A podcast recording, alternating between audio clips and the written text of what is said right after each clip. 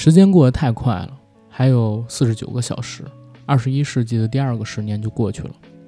中国人一直都对特别的年份格外看重，所以进入二零二零年似乎也成了一件很重要的事情。在即将到来的二十一世纪的第三个十年里，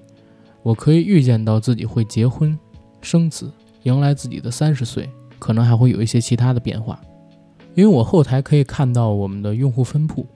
其实大部分的听友都是八零后跟九零后。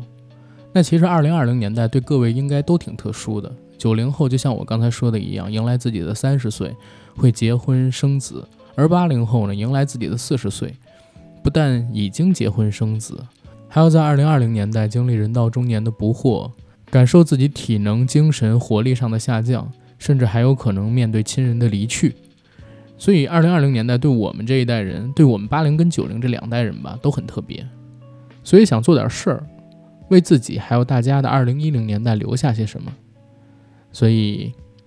就有大家现在听到的这段音频，我们也搞一个时间胶囊计划，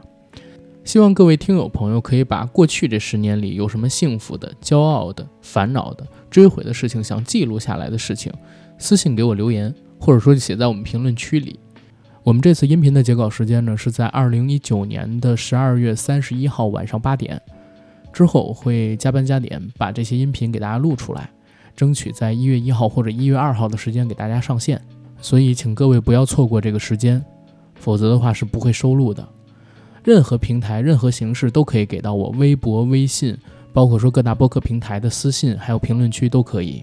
超过五十条，阿甘就会做一个特辑出来。然后上传到各个平台，给各位留下一点点纪念。几年之后，如果你们想，或者说你们愿意，也可以拿出来听一听，